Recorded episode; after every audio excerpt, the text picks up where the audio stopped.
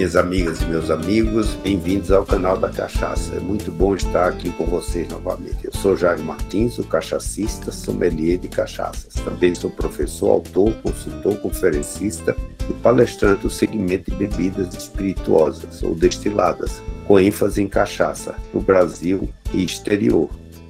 E é com prazer que recebemos hoje aqui no canal da Cachaça Evandro Sirineu, idealizador e proprietário da destilaria Brisa da Serra, em Monte Alegre do Sul, no estado de São Paulo. Evandro é engenheiro mecânico, tendo tido uma brilhante internacional carreira profissional numa importante multinacional sueca, Scania. Nos anos 90, ele começou a se interessar pela alquimia de um destilado. Naquela época, adquiriu uma gleba de terra na região de Monte Alegre do Sul, onde havia uma enorme quantidade de pequenos alambiques. E ele, empolgado né, com aquela atmosfera, adquiriu uma barrica de carvalho de 100 litros e comprou o destilado de um alambique da região né, para iniciar um processo de envelhecimento. E aí começa uma bela história construída no seio da família, juntamente com a esposa e as três filhas, e que ele vai nos contar no decorrer do podcast. Então, vamos lá, Evandro. Como o Jairo falou, meu nome é Evandro Antônio Sirineu. É um prazer estar aqui com vocês no canal da Cachaça. A história nossa da Brisa da Serra Destilaria começou nos anos 90, quando nós começamos lá com, com um sítio no interior de São Paulo. Eu trabalhei a vida inteira numa multinacional sueca e ali eu aprendi um pouco sobre qualidade.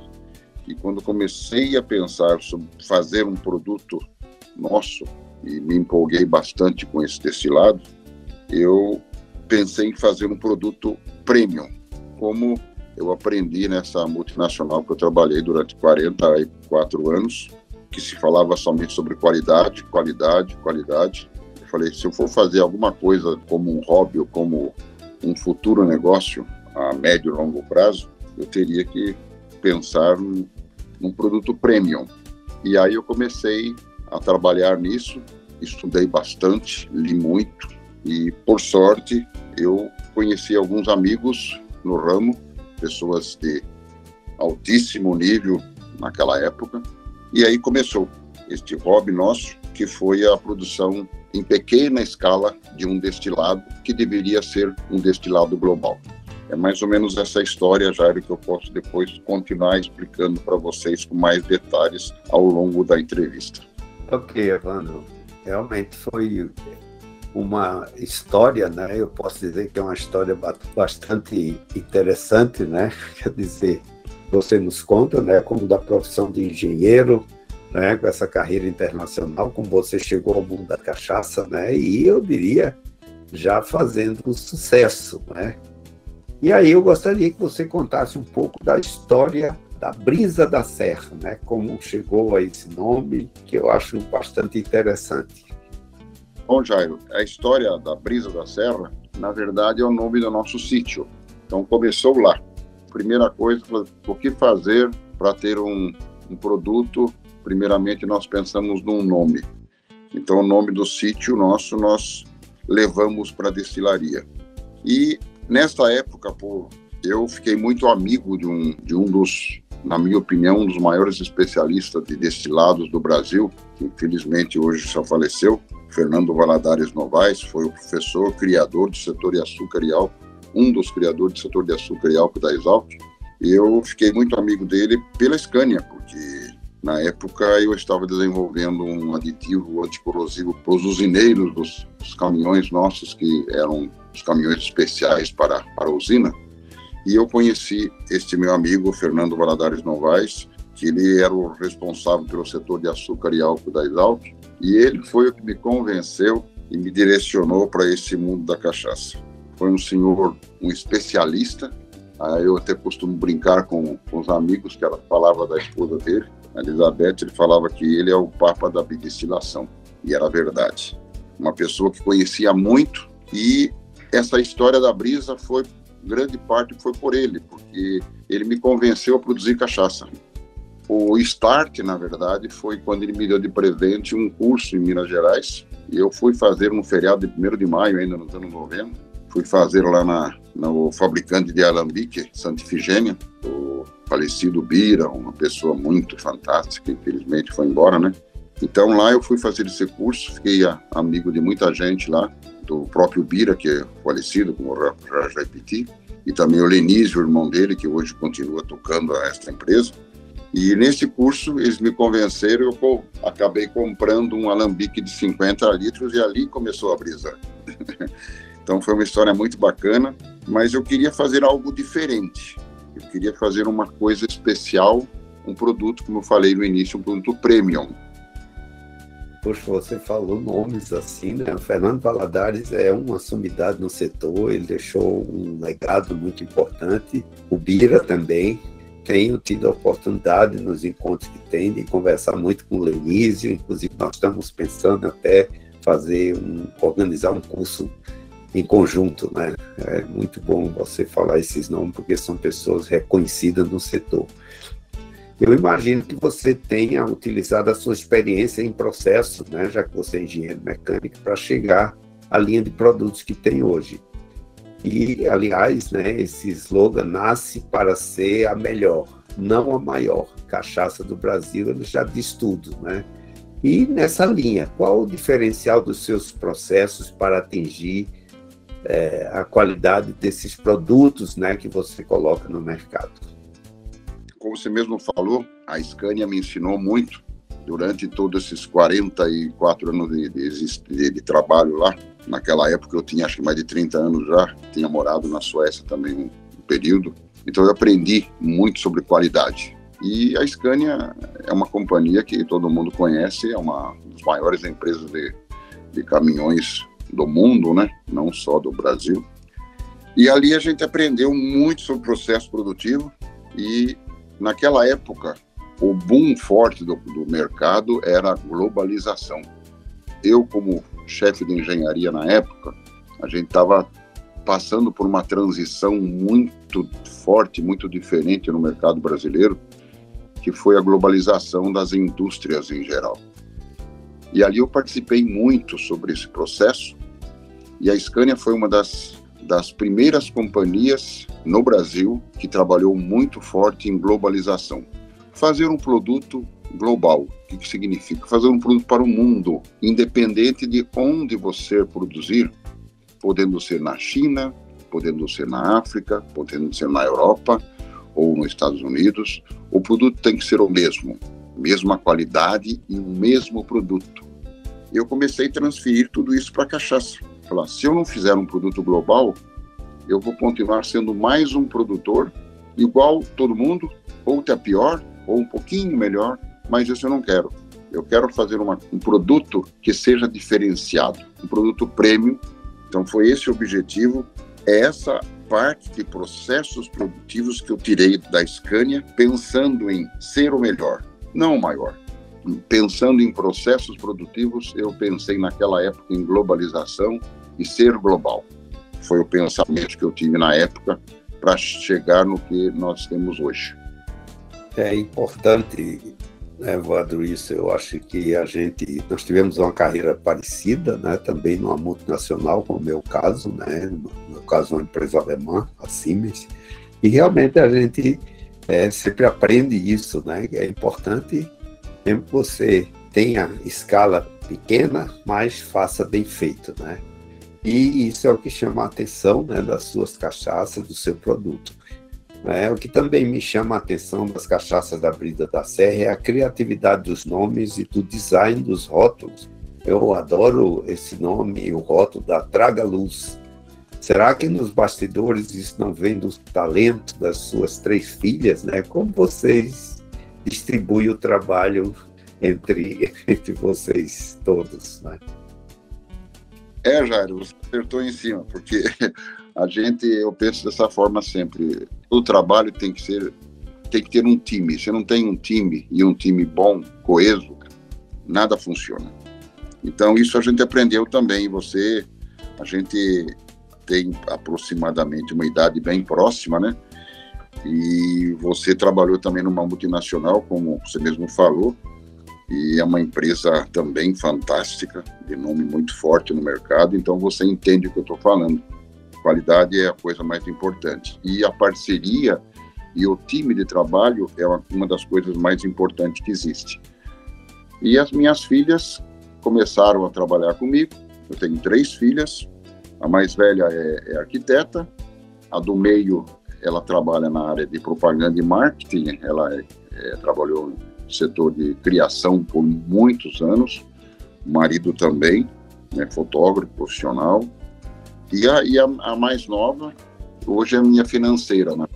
Então a, a, Isabela, que é do meio, ela trabalha muito forte na parte de, de, de rotulagens e toda a parte de design é dela, ela que cria tudo.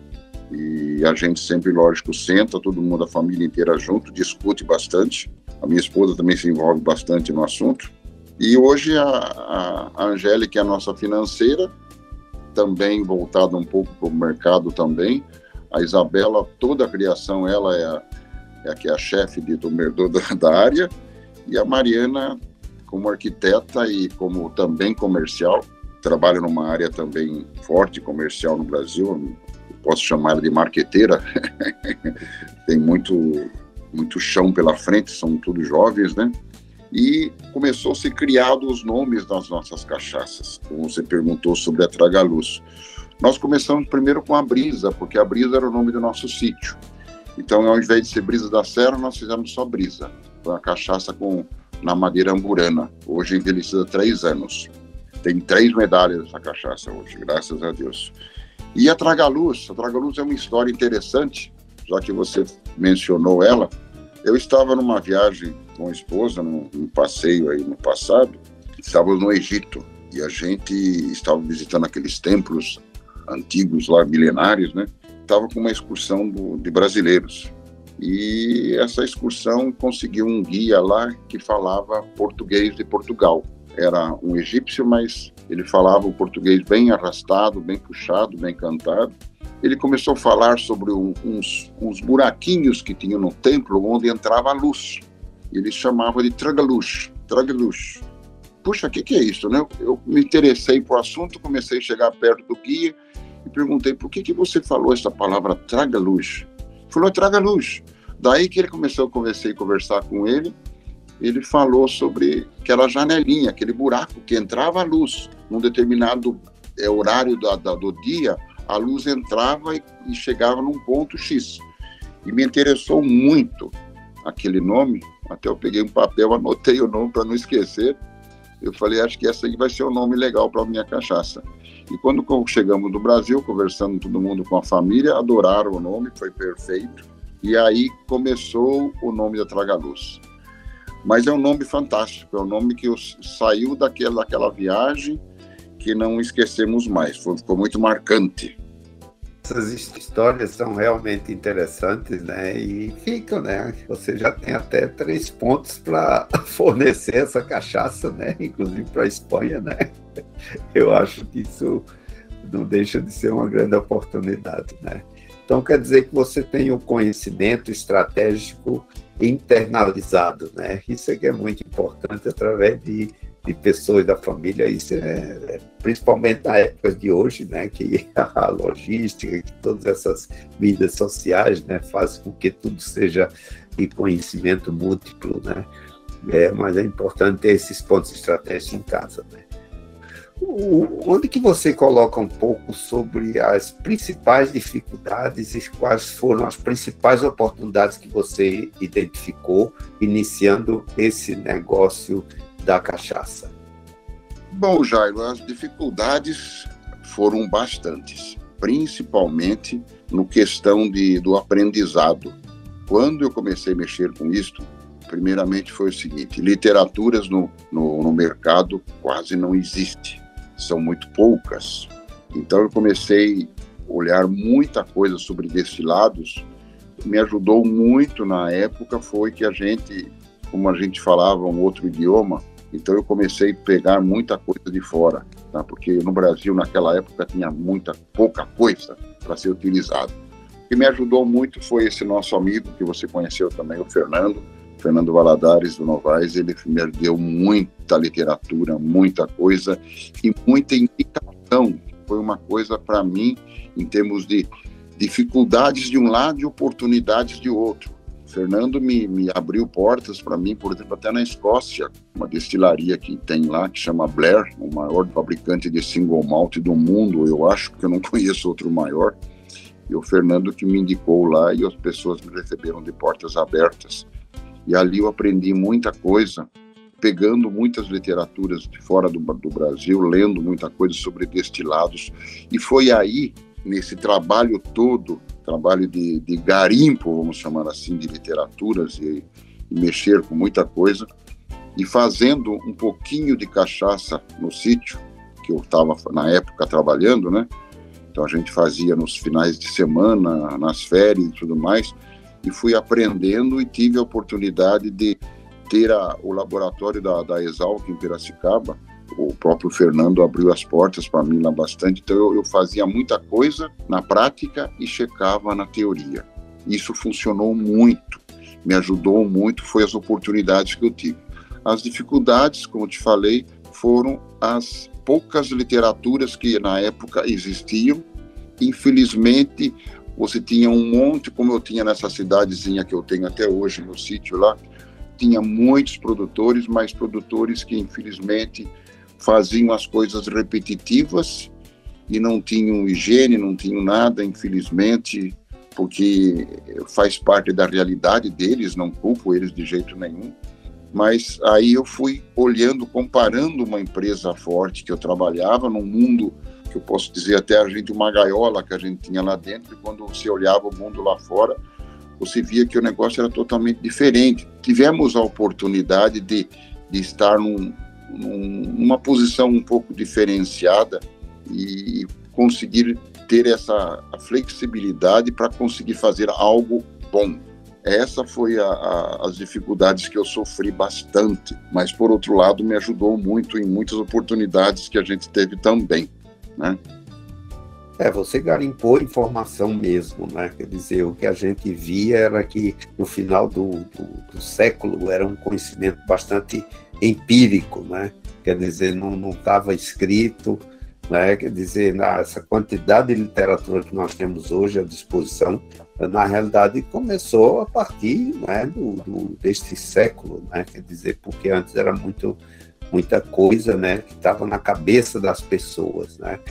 E já que a gente falou de setor e de dificuldades, Evandro, eu, eu tenho uma pergunta, né, quer dizer, até colocando tanto um pouco, né, da, da, da minha percepção, Quer dizer que a cachaça, né, no meu entender, tem tudo para dar certo. Né? A qualidade que a gente está vendo nos produtos, né, nessas feiras que nós participamos, né, a própria apresentação, por exemplo, a sua cachaça, né, quer dizer, o rótulo, a embalagem, né, a legislação também, eu posso dizer né, que ela está bastante aderente à legislação internacional e também tem muita gente bem intencionada no setor e aí eu faço a pergunta: por que, que ainda patinamos no setor, exportamos menos de 2% da produção?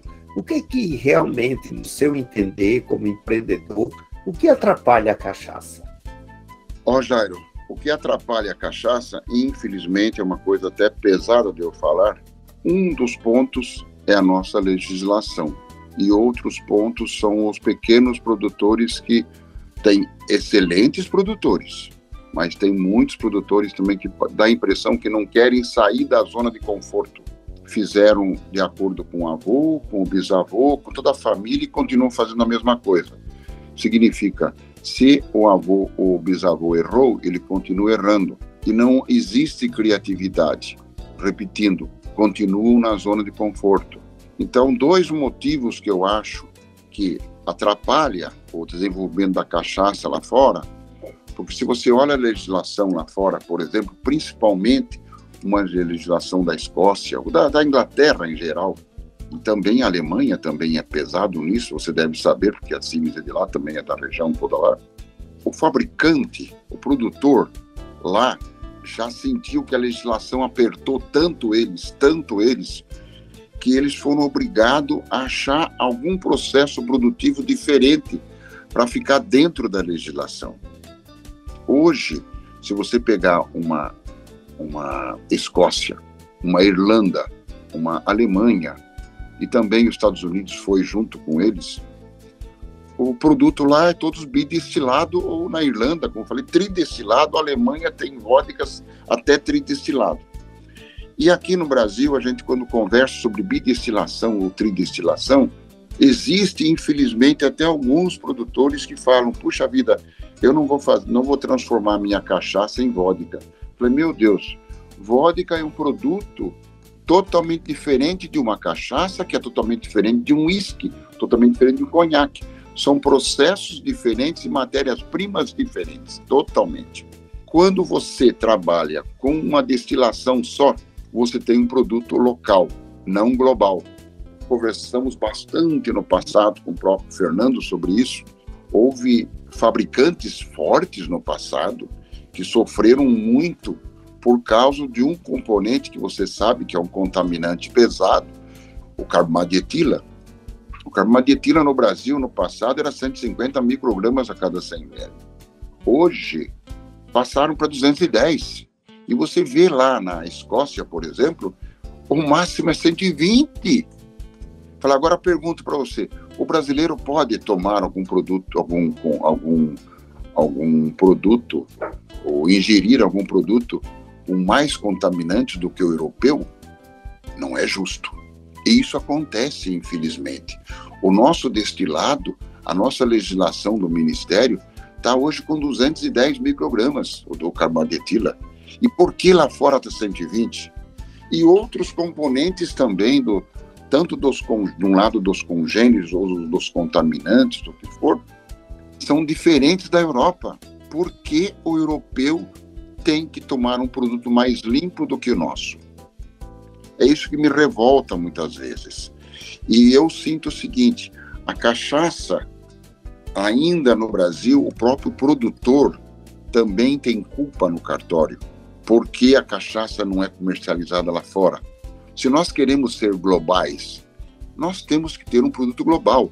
E nós temos produtores de excelente nível para chegar nisso, com certeza absoluta. E eu concordo com você. Nós estamos patinando e não estamos exportando, infelizmente, por esse, por esse tipo de atitude. Nós temos que mostrar para as autoridades, nós produtores, é uma coisa assim bem estranha, né? O produtor querendo diminuir o índice de contaminantes de um destilado ou reduzir um pouco mais os congêneres para poder participar do mercado lá fora. Porque se você hoje, imagine o seguinte, você tem uma empresa saudável aqui e você começa a trabalhar num processo produtivo para atender a, o Ministério da Agricultura. E se você pega e vai para fora e você chega lá encontra um mercado fantástico, muito grande, e as autoridades de lá pegam você porque você tem um produto fora do padrão internacional. Seria interessantíssimo, seria muito bom para nossa cachaça que nós fizéssemos ou trabalhássemos junto com o Ministério da Agricultura para ter um produto de legislação global, não local para que o povo lá fora, a população, o consumidor, tivesse mais confiança no nosso destilado. Porque o nosso destilado hoje, para quem entende muito de produto lá fora, ele fala, é, um, é infelizmente é verdade, é um destilado do terceiro mundo, porque é só uma destilação, nem duas destilações ou três tem. Como você sabe, eu, eu coloquei a minha cara a tapa e fiz um tridestilado, uma primeira cachaça tridestilada do Brasil. E eu já comentei com você, você já degustou ela, e eu coloco aqui abertamente para o público. Se você não acredita num bidestilado, vai experimentar o, o tridestilado da Brisa da Serra Destilaria. Uma cachaça traga-luz que eu fiz especialmente no carvalho sueco, envelhecido três anos, e tá lá. Quem fala que perde o aroma, por favor, vão experimentar. Está lá à disposição de vocês para verificar que a bidestilação ou a tridestilação sendo bem feita e bem controlada, não derruba aroma de ninguém se você faz um produto realmente envelhecido. Então, Evandro, você trouxe um, uma, uma visão muito boa, inclusive o que a gente vê também na cachaça é que muita gente fica presa à tradição. Com isso, perde aquela capacidade de inovar. Né? E a inovação, eu acho que é a grande é, é, estratégia né, para o mundo globalizado. Né? Você não pode ficar preso a isso, parece ideologias né, que a gente não pode. Então, isso traz, é importante até como temas para o canal da Cachaça, o podcast, porque eu acho que isso é importante, a gente precisa de acabar com esse pensamento, né, esse pensamento pequeno que nós temos aqui com relação à cachaça. E outro ponto também que eu gostaria que você falasse assim, se a sua percepção é com relação ao consumo aqui no Brasil. Por que a cachaça ainda é tão discriminada pelo próprio brasileiro? E o que, é que precisa ser feito para valorizar a cachaça aqui dentro do Brasil? Esse é um tema muito interessante. Eu não sei quantos alambiques existem no Brasil, mas na minha cidadezinha no interior, em Monte Alegre do Sul, tem aproximadamente 55 ou 56 alambiques de acordo com a prefeitura do município. Sabe quantos tem registro no ministério? Eu fui o primeiro há 11 anos atrás. Agora apareceu mais dois. Um que não é de lá, é de fora do município. E o terceiro, que é um produtor muito bom lá do município, que conseguiu agora o registro. Quer dizer, tem mais de 50 alambiques que não têm registro, que são clandestinos. Esse é um dos motivos que atrapalha a comercialização e força a descriminalização da cachaça pelo Brasil, porque você vai no alambique principalmente desses clandestinos, dá até medo de entrar, infelizmente. Tem uns que são bons, isso não vou falar que não são todos, mas uma grande parte, infelizmente, é até perigoso de falar. Tomar pinga, ele não fala nem cachaça, ele fala um pinga, é um produto ruim, porque eles estão acostumados com alambiques de baixo nível de qualidade. Tem bastante de, com nível bom, com certeza, mas, na minha opinião, o próprio Ministério deveria, na verdade, fazer um programa a longo prazo, não para multar ou para destruir os, os pequenos produtores, mas incentivá-los a serem registrados a longo prazo. Um programa talvez de 10, 15 anos. Por que não? Para dar chance ao pequeno produtor, para ele ir aprendendo e melhorando e educando ele para que o povo comece a valorizar o nosso produto. Tem muito trabalho a ser feito aí, mas o, o produto nosso, o, o povo brasileiro discrimina a cachaça, um dos motivos são esses. Um produto quase sem controle por muitos produtores, infelizmente, por, por os pequenos, os clandestinos. Também tem clandestino bom, e tem produtores também que têm registro e também não são bons. Essa parte que a gente teria que fazer algum trabalho junto a longo prazo com o Ministério. O Ministério tem que ajudar o povo brasileiro, o produtor brasileiro, principalmente o pequeno produtor. Excelente. Isso, inclusive, é bom aqui para mim. Isso que você disse é música para os meus ouvidos, porque a gente colocou isso de forma muito clara dentro das diretrizes estratégicas, ou seja, é preciso também desburocratizar, facilitar, orientar, né, para que eles legalizem, né, porque a gente com isso, se eu tenho né, esses produtores não legalizados, eles só é, transmitem segurança, né, com relação ao produto.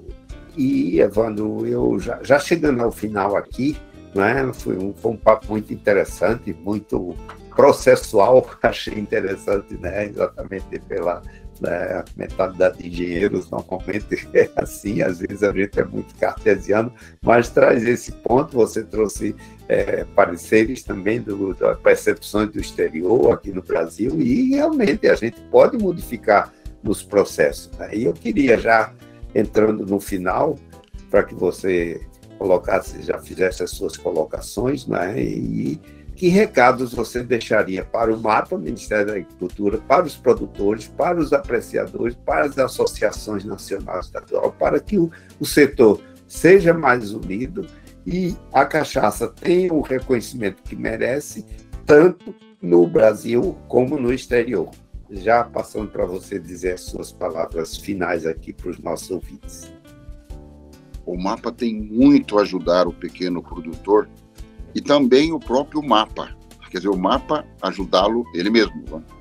Porque se o mapa compra esta ideia de a gente, na verdade, melhorar o produto nosso, é uma coisa assim, é, é até a primeira impressão que soa nos ouvidos das pessoas, assim, puxa vida, mas um produtor quer reduzir os parâmetros dos contaminantes e também do, do, dos congêneres. É um negócio louco, não é louco não. Eu estou pensando globalmente que o Ministério faça algum trabalho forte de equipe, podendo até fazer um, um, uma espécie de um fórum onde os produtores que tenham interesse em ser globais, ter um produto de, de excelência no, mundo globalizado, fazer uma legislação brasileira no mesmo nível de uma legislação escocesa, norueguesa ou da Alemanha ou dos Estados Unidos. Pegar todo esse pacote que existe muito forte de material lá, no, lá fora do mundo e a gente fazer um produto onde o consumidor lá fora olha a nossa cachaça com os outros olhos. Fala, puxa, essa cachaça é um nível internacional. Né? Porque o povo brasileiro gosta muito de, de estrangeiro, né? Tudo que é de, do, do que é de fora é bom, o que é de dentro não é bom. Mas se você faz uma coisa onde o estrangeiro fala, esse produto é de nível internacional, com certeza o consumo aumenta. O mapa também, apesar de não ser obrigação do mapa, mas o mapa tem força para isso, é, são os impostos nossos. Os impostos matam totalmente o produtor, principalmente o pequeno. Muitos produtores não são clandestinos hoje, não querem ser legalizados porque os impostos no Brasil são absurdamente altos. A questão de alguns meses atrás, no estado de São Paulo, o governador ele passa de 16,5 para 28,5 a substituição tributária. Isso é colocar uma faca nas costas do pequeno produtor. O pequeno produtor que não é legalizado foge da legalização por este motivo, porque ele, não, eu não vou pagar esse imposto absurdo. E esses são motivos fortes e motivos para o mapa também nos ajudar.